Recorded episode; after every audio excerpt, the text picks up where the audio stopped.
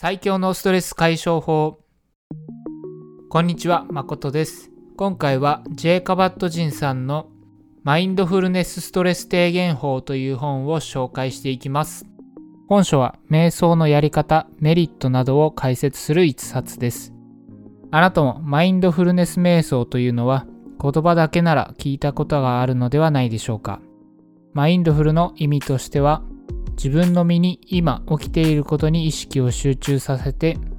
自分の感情、思考、感覚を意識して現実を受け入れるという意味です。このようなマインドフル状態になるための手段として瞑想が用いられます。今回なぜこの瞑想についての本を取り上げるのかというと瞑想がもたらすメリットがとても素晴らしく多くのビジネスマンに求められるものだと考えたからです。瞑想というとスピリチュアル宗教的なもの非科学的なものというイメージを持つ人がいるかもしれません。しかし瞑想の持つ様々なメリットは科学的にも認められているものが多くあの Google でも瞑想のプログラムが取り入れられているほどです。具体的にはストレスが低減されたり集中力注意力が向上する感情をコントロールできるようになるなどのメリットがあります。そんな瞑想のやり方を本書では解説しています。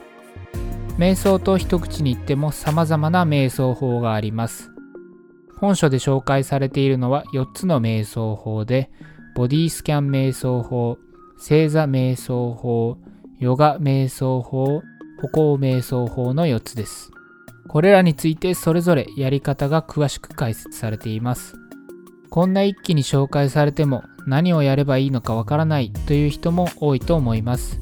そんな点も本書はフォローしてくれており、8週間プログラムとして1から2週目は〇〇瞑想法、3から4週目は〇〇瞑想法をやるというような形で、どのタイミングでどれをやればいいのかを解説してくれています。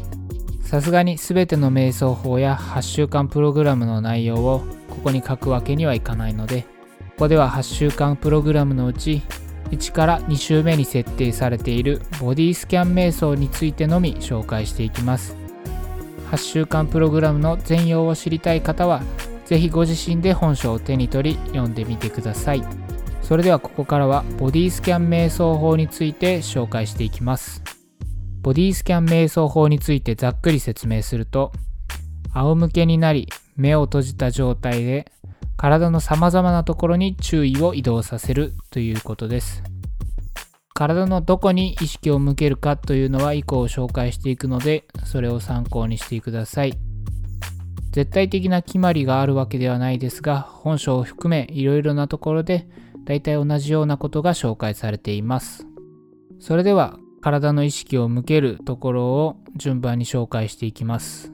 まずは左足に意識を向けます。左足のつま先、足の裏、かかと、足首、ふくらはぎ、膝の裏、太もも、足の付け根というように徐々に上に上がっていきます。足の付け根まで来たら右のつま先に意識を移動させ、先ほどの流れで足の付け根まで意識を移動させましょう。そしたら次はさらに上に向かって意識を移動させます。お尻、お腹、背中、胸といった形です。胸まで来たら次は手に意識を移動させましょう。手のひらを意識し次に前腕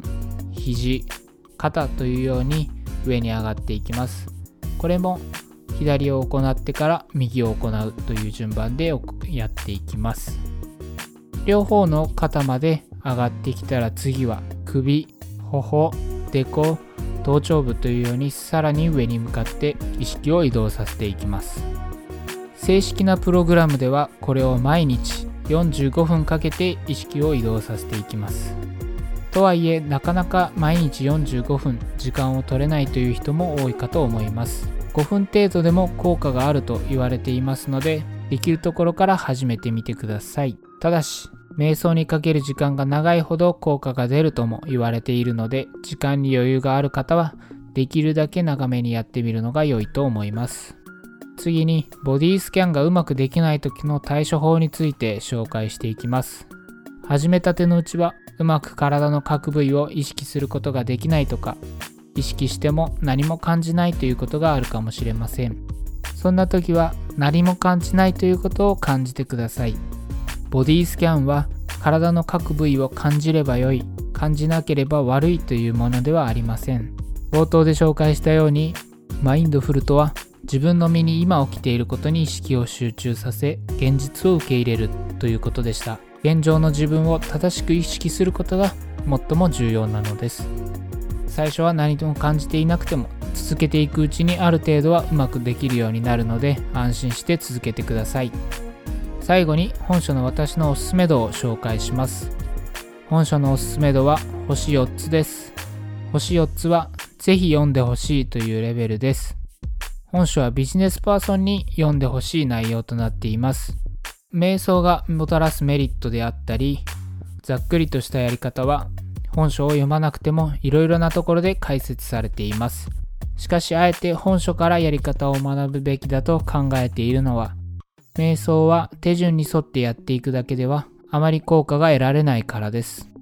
瞑想のメリットを最大限享受するには、瞑想をする時の気持ちの持ち方も重要になってきます。ただ単純に手順に沿っていればいいわけではないです。